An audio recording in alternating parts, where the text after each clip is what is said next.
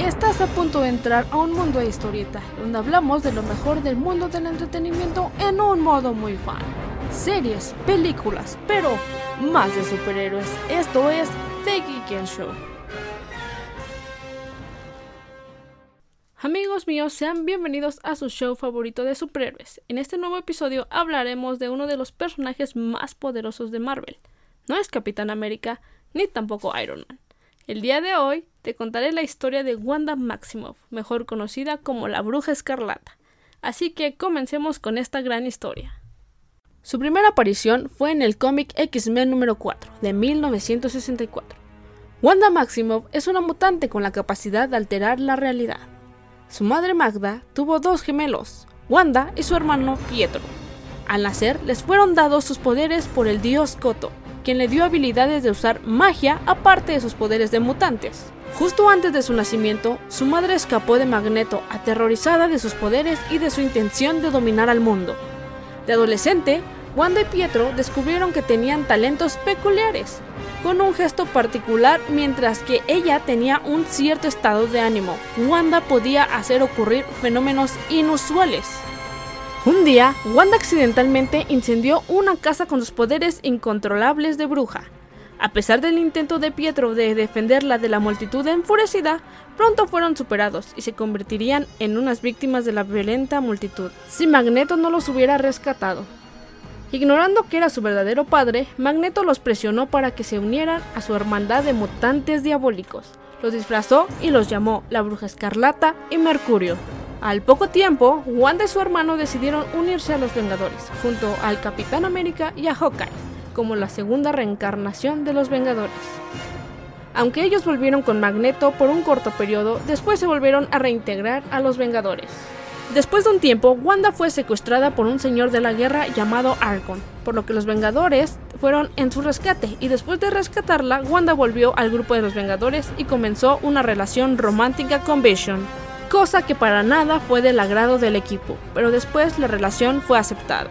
Tras esto, Wanda pasó un entrenamiento de hechicería bajo la tutela de la auténtica bruja llamada Agatha Harkness.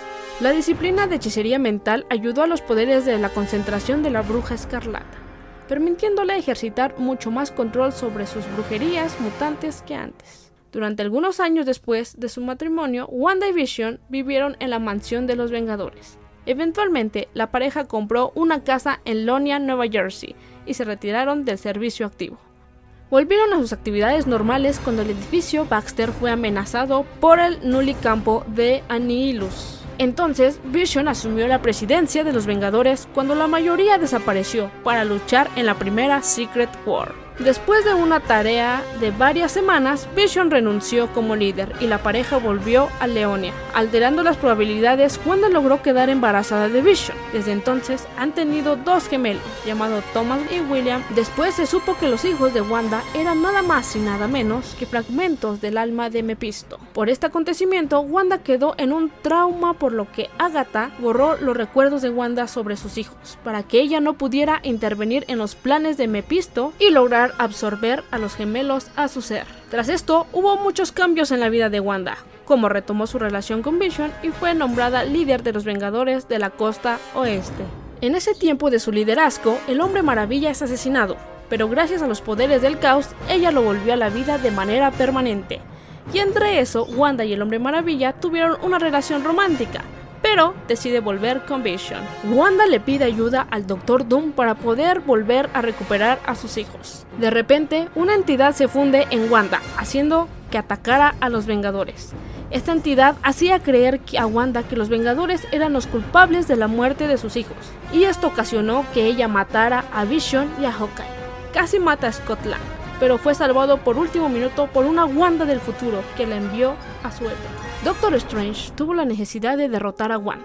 Tras esto, Magneto la llevó a un lugar seguro. Todo esto dejó molesto a los Vengadores y a los X-Men. Tiempo después, Pietro convence a Wanda de crear una realidad alterna y Wanda decidió hacerle caso a su hermano. Wanda creó una realidad donde los mutantes gobernaban, pero un equipo de héroes sabía que algo estaba mal y decidieron unirse para averiguarlo. En la hostilidad de este acontecimiento, Pietro es asesinado por Magneto, lo que desata una ira en Wanda, logrando que Wanda retornara a la realidad normal con un gran detalle no más mutantes. Wanda le quitó los poderes al 99.9 de los mutantes, y sin darse cuenta, Wanda revivió a su hermano y a Hawkeye. Finalmente se fue a vivir al monte Mordor, a vivir una nueva vida. Recordemos que Disney está trabajando en una serie de Wanda y Vision, que llegará pronto a su plataforma, esperemos a fin de año. Recordándote que cada jueves tenemos episodio nuevo en las plataformas de Apple Podcast, Google Podcast, Spotify y Anchor. Y también ya nos encuentras en YouTube. Esperando que te haya gustado este episodio y servido mucho la información. Mi nombre es Metzli García y esto fue The Geek Show, el podcast que todo superhéroe necesita escuchar.